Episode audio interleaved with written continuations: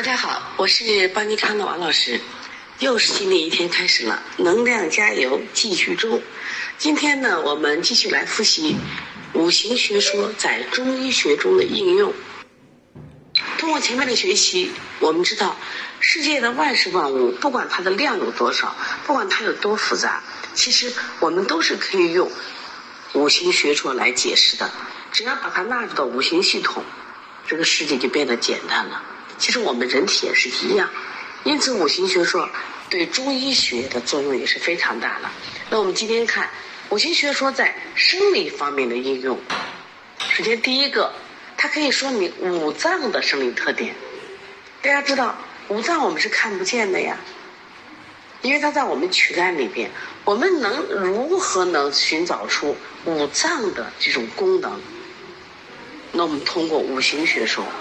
我来解释它，把五脏纳入到五行学说里。首先，我们了解木、火、土、金、水有什么样的特性呢，我们就可以推演出来五脏有什么样的特性。我刚才给大家发了一个表，那这个表呢，你看一边是五脏，一边是五行属性。那我们看它的生理功能有没有相似的地方？肝。对应的木，心对应的火，脾对应的土，肺对应的金，肾对应的水，这一点大家都没有问题了，是不是？喜条达，物抑郁，不就是木的属性吗？那我肝也有这样的特性，温煦不是火的特性吗？心也有温煦之功能，土有承载、化生万物的功能。那么脾也有这功能，是脾气血生化之源；筋有这个清宣肃降的功能，肺气也有这样的功能。肾主水液，而且这个水液的蒸化和排泄都有藏精功能。肾的蒸化、排泄、藏精的功能，不是跟肾一样吗？哎，你们发现，我们通过把这个五脏纳入到五行系统，就找到了它的功能。我们完全可以借助五行的系统、五行的功能来说五脏的功能，这就是五行学说在说明五脏生理特点的作用。当然，这一点比较简单。我们想推演的是，世界上万事万物都可以用五行学说来解释。说这个图，大家就明白了吧？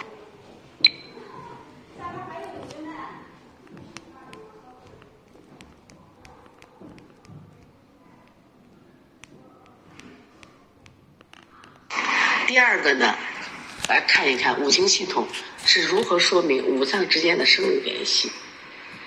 在这里面一定记住两个规律，一个是相生规律，一个是相克规律啊！我在这里再次强调，相生相克是没病状态，特别是一说相克，你们就认为是一种过度制约，不是，它是正常态。证明它正常态，我们就可以牵。引出后面的一个概念叫相称和相侮啊。那么它是如何说明五脏之间的生理联系呢？第一个通过相生来说明五脏之间的滋生关系，所以相生就是互相滋生。水能生木，肾水滋养肝木；木能生火，肝木上济心火。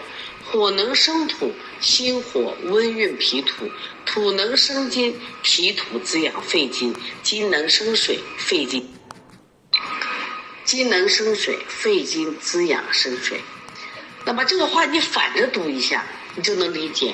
哦，什么叫水生木呢？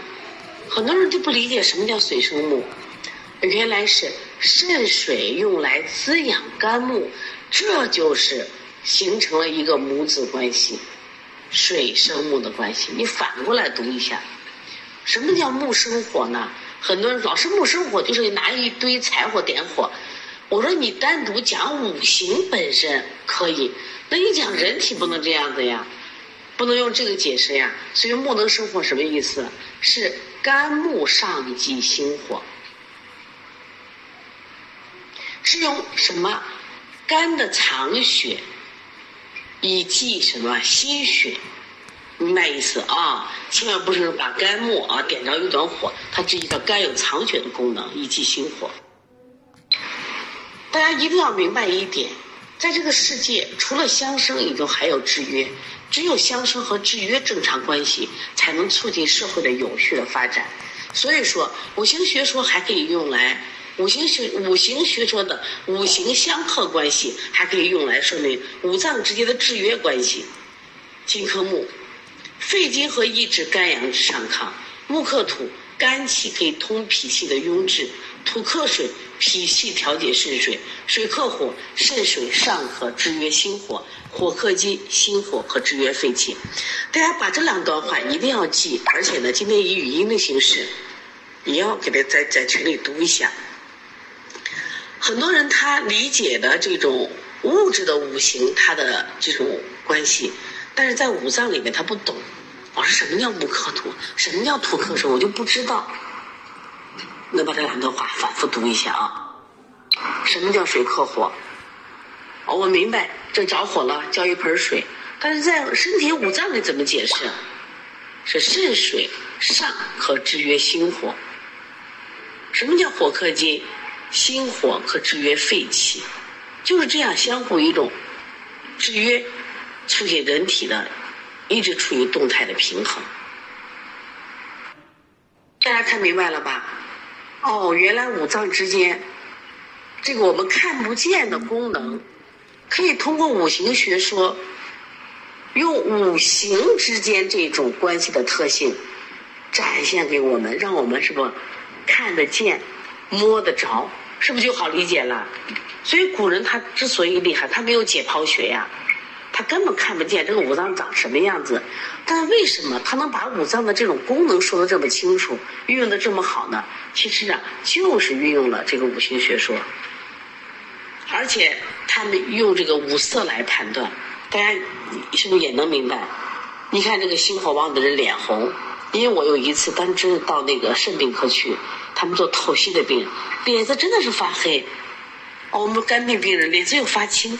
说你好厉害呀！你怎么能发现呢？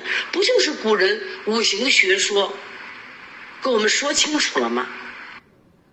用五行学说的相生和相克，我们说清楚了五脏之间的滋生关系和制约关系。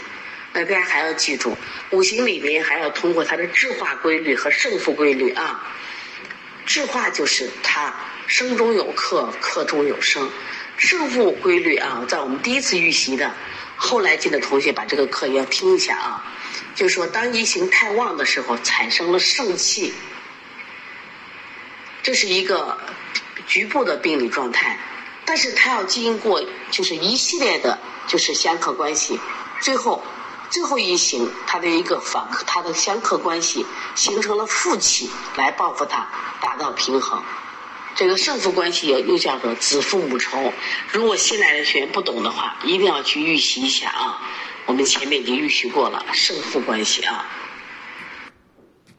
用五行的质化和胜负关系来说明五脏之间的自我调节，这个我们以前讲过了。那现在我觉得很重要的是，我们先要了解一下五行关系在病理方面的应用。昨天晚上的课，我其实我上了特嗨，我特开心。为什么昨天晚上的课我们这个一师班的学员太优秀了？实际上你们才刚接触五行没两天，但昨天已经充分运用了五行关系的母病及子、子病犯母、相生相克来解释那五个案例了。就是你一定会运用了，就是你们这种学习程度这么快，是我真的所没有料到的，而且呢，就特别的兴奋。这就说明五行学说太有用了。其实我们以前我们在临床辩证上之所以蒙圈不会，是因为你把五行没有学好呀。你发现学了五行以后，昨天那个五个案例是不是都可以用五行学说来解释呀？昨天晚上如果没有听昨天晚上案例分析的时候，你今天就听录播去，我想你听完会收获非常的大，会非常的大。昨天我们这些学生，特别是昨天，我觉得这个安珍诺素啊，哎呀，他真是现在越来越优秀了。当然不止他，昨天我们的这陆小宁呀，还有这个，因为有的你在微信里面写的名字和是在群里的名字不一样啊。当然商金远就不用说了，整个都特别厉害。所以说你这样的进步，其实你自己可能都都没有发现。它是在不知不觉中转转变，最终一年以后让你脱胎换骨。五行学说在病理方面的应用，一个很重要重要的一点就是五脏病变的相互影响和传变，一个是相生关系的传变，一个是相克关系的传变。在相生关系的传变里边啊，我们有母病及子，子病及母，我们还有相克关系的传变，就是相正传变、相侮传变。这个大家一定要反复记啊。第一个母病及子，母亲病了，孩子病了。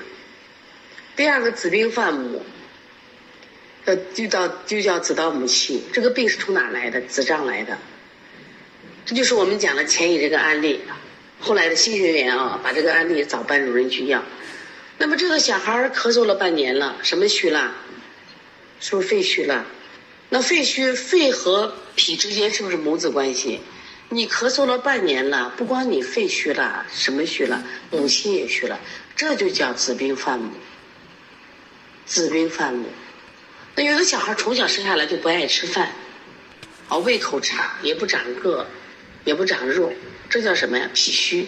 后来这个孩子爱咳嗽，这叫啥？母病及子嘛。临床中用的是太多了。昨天那个小孩舌头凹陷，是不是？哎，所以说脾肺两虚。子病犯母，母病及，是不是出现了子病犯母？啊，但也可能出现母病犯子，就是你要分得清楚谁在前谁在后。如果是母病在前，那叫母病及子；如果子病在前，子病犯母。那你要会运用母病及子和子病犯母这种相生关系传变，你是不是必须把相生搞得很清楚？你不光是我会念，随便问谁和谁是母子关系，谁和谁是母子关系。你是不是都要秒杀回答？你不能光转圈念，啊，木生火，火生土，土生金，金生水，水生木，随便问你木生这个相生关系，你必须知道。那今天我们就把这个作业作为每一个考试了啊，就是秒杀回答，这是非常重要的啊！你把这些记熟了以后，一看你就是母病及子和子病犯谁和谁的关系。一再强调，不管记相生关系还是记相克关系，是一行有两个关系，一脏有两个关系。说相生的话，先说生我，再说我生，生我我生，记住没？说到相克关系，依然两个关系。说到这个相克，记住是克我我克，克我我克。昨天我看我们一些员工，哎呀，在争论所不胜所胜。他说我搞不清，我说你搞不清是啥玩意？我说你的相生相克关系里面，以某一行某一脏来解释，你你用两行来你，永远解释不清。一定要用某一行的两个关系来解释，千万不能拿两行来解释。那我们举例，有这样一句话叫“克我者为我所不胜”。我克者为我所胜，你怎么去理解？你你拉出三个人来，拉出三个人来，你站在中间，你就是我。你旁边的人找一个个儿比你高的，左边的人，右边的人找一个个儿比你矮的，明白意思不？啊，这边这这边个子比你高的，比你胖的，就是你的所不胜；这边个子小的，就是你的所胜。这就是克我者为我所不胜，我克者为我所胜，这就明白了吧？那我们先来看一下相克关系，它有两个转变，一个是相正转变，一个是相无转变。相正转变简单的说，不就是相克太过了吗？但是它仍然保持着相克关系的顺序。一定记住啊，这是一种病态，相克人家是没病。相乘人是有病，它是相克太多了，加倍的克制，双倍的克制，乘虚而入，明白不？如果木克土没病，木克土是正常的关系，但是如果木抗乘土，就是什么？肝有病了，脾有病了，肝脾不和或肝胃不和症了，这才能出现，比如说腹泻了，出现呕吐了，这一定是有病态了，我们就考虑它不是克了。哎，他是不是秤了？所以这个相称是病态，相克是正常态啊。刚才讲了，相称传变是跟相克关系是一个方向的，只是加倍了。但是这个相侮侮辱的侮啊，相侮传变，它有侮辱性的，怎么就侮辱性呢？哦，本来是金克木呢，这是一种正常制约关系。老子管儿子，结果现在老子弱了，或者儿子强大了，反克了，反克了，就是木火行金呀，木火行金就是反克了，肝火犯肺了。本来是金克木，肺管着肺的肃降，管着肝的上亢着，制约着呢。大家说肝容易上扬嘛？那这种时候现在出现问题了，肝火犯肺了，这就叫木五金。木五金的时候是一个反向关系，一定记住啊。但都是在相克关系传变中发生了两种病态，相称也是病态，相无也是病态。但记住，相克是正常态啊。这样前面我们学了五行在自然界物质的这个变化、影响和传变。那么从五行学说在中医学的应用，也就是我们已经用五脏的五行学说来运用人体的病变解释，是不是很有趣？也很生动，是不是也很有意思？昨天晚上我们这个课，同学们的表现，就是很生动的用五脏的相生相克的传变来解释疾病。你发现很多疑难杂症不就迎刃而解了吗？你突然觉得啊，我学了五行学说，我变得好厉害。你的好厉害，你是不仅能说清病，而且你能干什么呀？治好病了，而且你在治病的是有理有据，你是明明白白，以前是懵的，现在是清楚的。五行学说不不仅能说明疾病的传变，它在疾病诊断中也有很重要的作用。比如说，面见青色，嗯，这是肝病；喜食酸味，肝病；脉见咸象，肝病。会判断了吧？这个人面色赤，口味苦，脉象红，嗯，心病，心火亢盛的。这个人面色青，见弦脉，色脉相符，那这个病是不是轻了？是不是啊？如果这个病面色青，见浮脉，哎呀，这个病逆，愈后不好。是不是通过色、脉、味道，我们是不是也可以帮助我们诊断疾病？这就是徐老师为什么反复强调要把我们这张表记会记会。昨天我们的事物五行规律表记会吧，你记会以后这些都明白了，是不是你觉得特别有意思呀？哦，原来这个用药的时候，青色酸味入肝，赤色苦味入心。哎，发现这个五行学说还真的了不起，它可以用诊断，还可以用治疗，所以。昨天徐老师反复强调要把这个事物的，就是五行属类的归类表，为什么要记住？其实那个表真是简洁，但是这个表的含义很大。他把万事万物弄简单了，我就给了一张表。但是你在临床中的应用，你发现没？它是非常的巨大的。所以你是不是要知道五味呀？你是不是要知道五色呀？你是不是要知道五声啊？你是不是不是你要知道五体呀？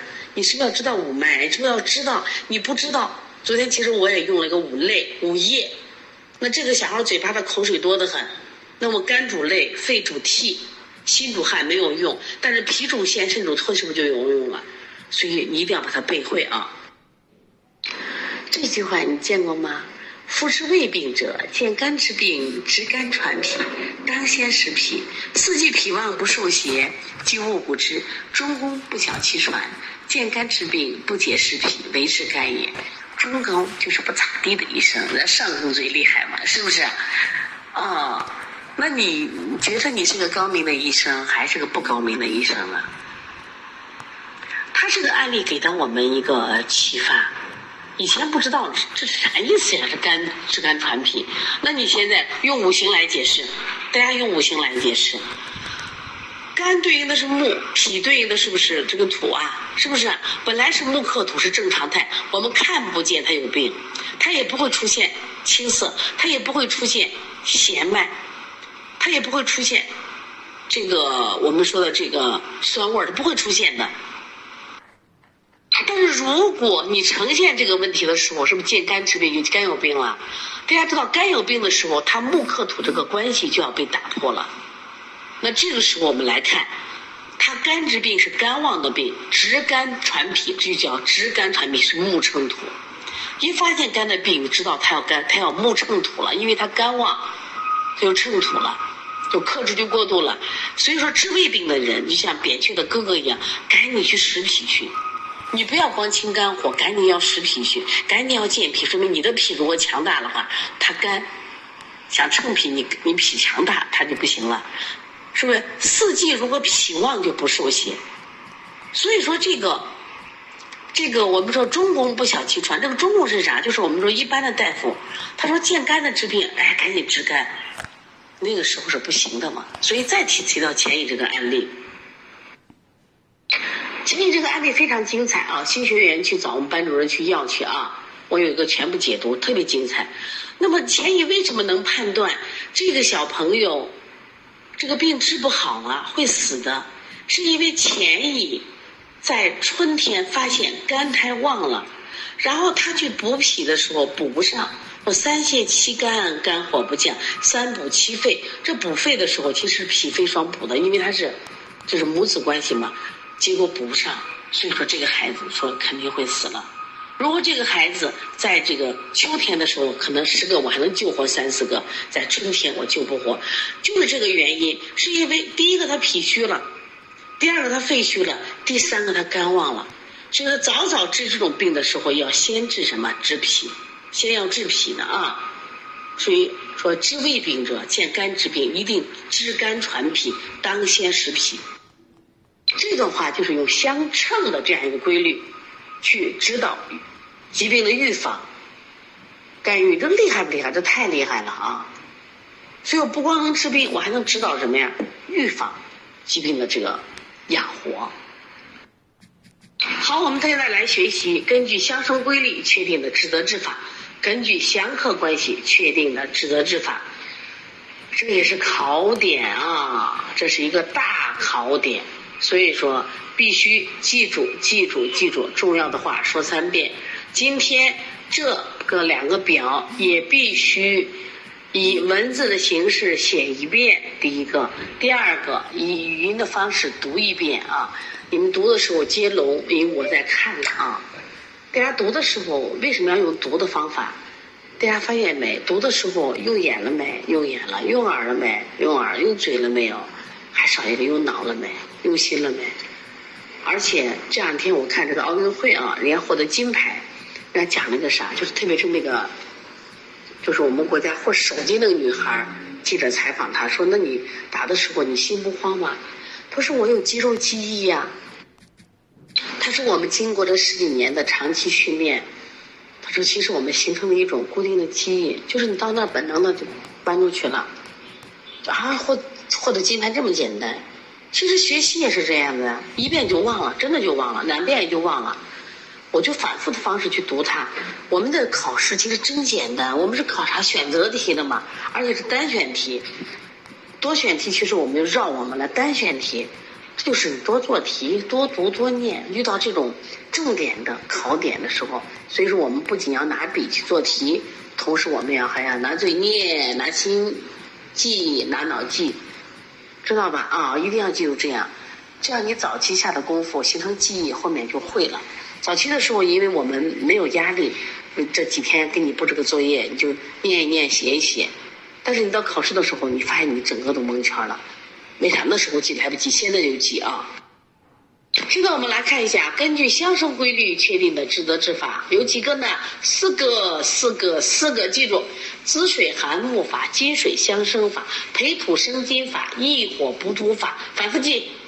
那么子水寒木法，它适应症水无寒木症；金水相生法适应症肺肾阴虚症；培土生金法适应症脾肺脾气虚症；益火补土法脾肾阳虚症。大家看到了没？人家一对一，一对一，一对一啊！你要记住。那么滋水寒木法，它对应的适应症是水不寒木症，有什么临床症状呢？这是什么症？病字头的症。水不寒木症是言字旁的症。我们来看一下病字头症有哪些呢？头目眩晕，眼目干涩，全红耳鸣，五心烦热，腰膝酸软，男子遗精，女子月经不调，舌红少苔，脉弦细而数。他为什么出现这种情况？哦，是谁？肾阴不足了，就引起了肝虚火上扬。这实际上是谁呢？是谁和谁的关系？是肝和这个肾的关系。是肾阴不足了，引起了肝有虚火、肝有肝阳上亢的症状。所以这个症状里，大家看一下，你们如果给你这两个症状，你怎么去分？头目眩晕，眼目干涩，全红。这都是谁？这都是我们的，这是肝的。耳鸣，是不是肾的？腰膝酸软，肾的。男子遗精，肾的。女子月经不调，肾的，是不是？然后舌脉关系，舌红少苔，脉细数，气滞森严，是不是阴虚？但这个阴虚一定记得是肝和肾阴虚，所以子属寒木法用于肝肾阴虚症，听明白了吗？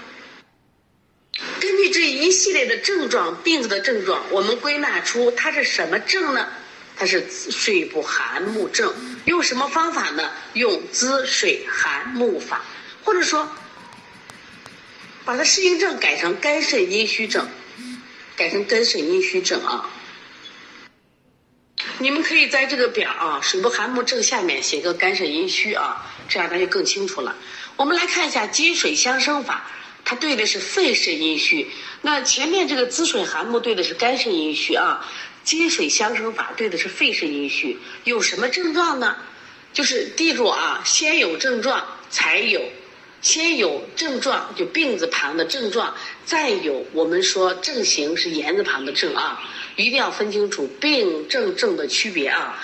咳嗽气逆，干咳少痰，或卡血阴阳，潮热盗汗，前面的是不是都是金呀？肺阴不足的，肺阴不足的象吧？咳嗽气逆，你看肺阴不足，咳嗽气逆，干咳少痰，卡血阴哑，潮热盗汗，这和阴虚都有。然后呢，腰膝酸软，是不是又是谁？肾遗精，这是谁？是不是肾阴？那么还有体瘦口干，舌红少苔，脉细数。是不是阴虚症状出来了？大家记住，管它肝肾阴虚还是肺肾阴虚，舌红少苔，脉细数，阴虚就是肝肝肝，大家一定记住记住啊。但是症状是不不一样了，肺肾阴虚有肾，所以它有腰膝酸软，有遗精，也有女子月经不调。那么，但是这个肝肾阴虚的话，它还有肝的症状；肺肾阴虚，它有肺的症状，这就是两个的区别。你现在能区分开肺肾阴虚和肝肾阴虚吗？如果你分不清，你都不知道什么时候用滋水寒木法，什么时候用金水相生法。如果你分得清，你就知道一说咳嗽，前面有咳嗽、干咳少痰或卡血阴阳，这就叫肺阴肺肾阴虚的，这叫金水相生法。一说这个头目眩晕、眼目干涩、全红耳鸣的，哦，这是肝阴不足，这就是叫什么？肝肾阴虚、水不寒木症，用滋水寒木法，这两个一定要分清楚。说今天一定要读读读啊。那么第三个叫培土生金法，它有针对性的吗？就对这个脾和肺之间嘛，脾肺气虚症，它有什么症状呢？久咳，因为有肺嘛，久咳，但是这个虚症嘛，久咳，它的气不足嘛，痰多清稀，食欲减退，大便溏薄，这个四肢无力，舌淡脉弱。是不是？其实还可以说大便什么头干后软或大便无力，是不是都可以？哦，这一看，这既有咳又有什么呀？这个四肢无力，又有这个大便溏薄，这不就是肺脾吗？气虚症嘛？你两个都虚嘛？两个都虚就用培土生金法嘛？这个考虑的是啥？母病及子嘛？培土生金法考虑是母病及子啊。然后第四个益火补土，脾肾阳虚，脾肾阳虚症啊。益火不通法，它有什么情况？下焦寒凉，脾胃虚寒，中下焦寒凉。有什么症状呢？畏寒肢冷，腰膝冷痛。你看一一说腰膝，是不是跟肾有关系？腹泻，肾主大小二便，顽固不化，这不是脾的问题。五更泻，舌淡胖，便有齿痕，苔白滑，脉沉无力，脾肾阳虚症。益火不通法。所以说，你是不是必须把这症状背下来？你说什么叫专家？哎，谁谁谁多厉害？他是因为把症状背下来以后，我对嘛，我对应我就出来了嘛。过去你知道中医药大学的学生，他后来成为医生为什么厉害？他们要背方子，他们怎么背方子？他就背经典方子，比如麻黄汤对应的症是啥？小青龙汤对应的症是啥？大青龙汤对应的症是啥？那今天我们是不是啊？你先背症嘛，临床表现对应的症状你给我记下来，然后它对应的什么呀？症型记下来。是不是用的方法自然出来了？什么时候用滋水涵木法？肺肾阴虚。什么时候用金水相生法？肺肾。我刚说错一句话，什么用滋？刚才说错一句话啊，什么用这个滋水涵木法？肝肾阴虚。什么用金水相生法？肺肾阴虚。什么时候用培土生金法？肺脾气虚。什么时候用一一火补土？脾肾阳虚。然后刚才你发现没？它是有肺的有咳嗽，有肝的有干涩眼，眼干涩，有这个土的话就是。四肢无力，大便溏薄；有肾的话，阳虚酸弱，遗精月经不调，是不是？都给你讲很清楚嘛。所以说，你把你把这症状一分清楚，那你症型自然出来，自然出来，五行的相生规律的治则给到你了嘛。什么时候用滋水涵木？什么时候用滋金水相生？什么时候用培土生金？什么时候用利火补土？太重要了。你发现没？如果你今天晚上再把今天我们再学了，今天我们在听课程的时候，你发现你又上一个台阶。为啥？专业水平越高，上台阶越高，你站的高度越高嘛。昨天我们这个还没有复，今天复习的你们更更厉害。这个一强扶弱呢，也有四个治则治法，四个啊，益木补土法、培土治水法、左金平木法、泻南补北法。昨天我们一个案例，咱们的学员就说：“说泻南补北法。”我说：“怎么能用泻南补北法？泻南补北法指的是肾阴不足、心火旺嘛。”昨天那个明明是下焦寒凉、手脚凉、小小便清长。就不能用这个泻南补北，泻南补北一定记住，肾阴不足，水不治火，它本来是个水克火，水不治火是因为阴不足了，心火偏盛，水火不济，心肾不交之症，泻南补北，明白了没？我们说滋水涵木法，因为它俩是母子关系，但是就是我们说这个这个这个水和木是那个母子关系，啊滋水涵木，就是说肾和肝之间关系，我们要滋水涵木法。这两个关系要搞清楚啊！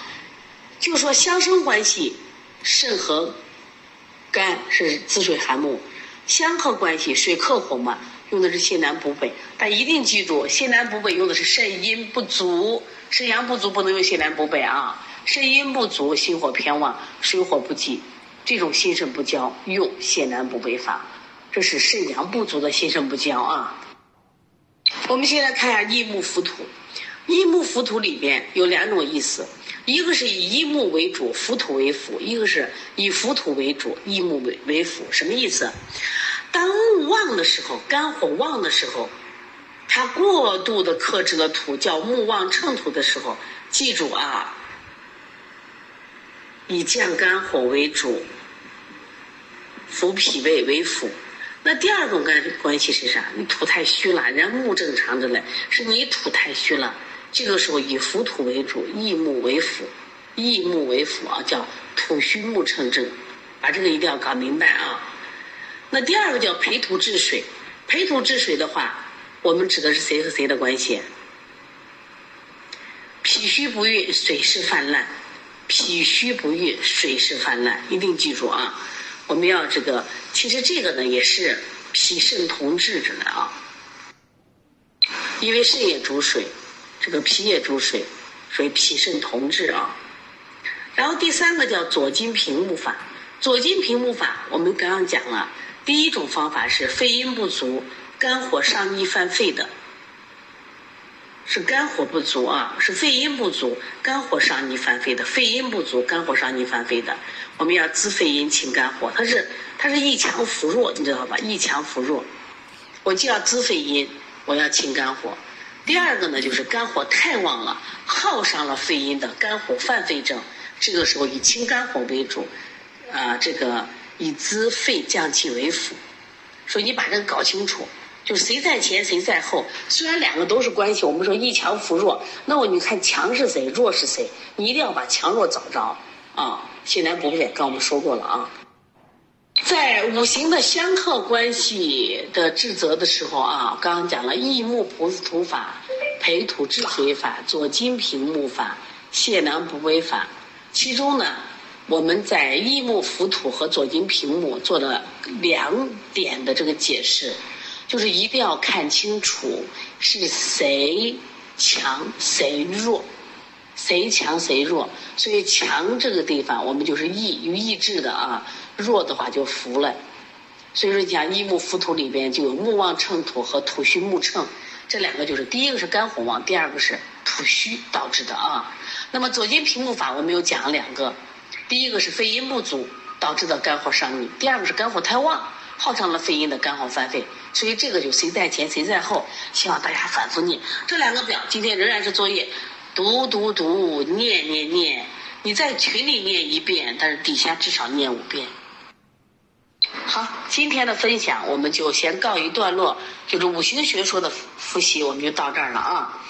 那么，很五行学说真的是偏难的一部分，说一下子明白了不可能，怎么办？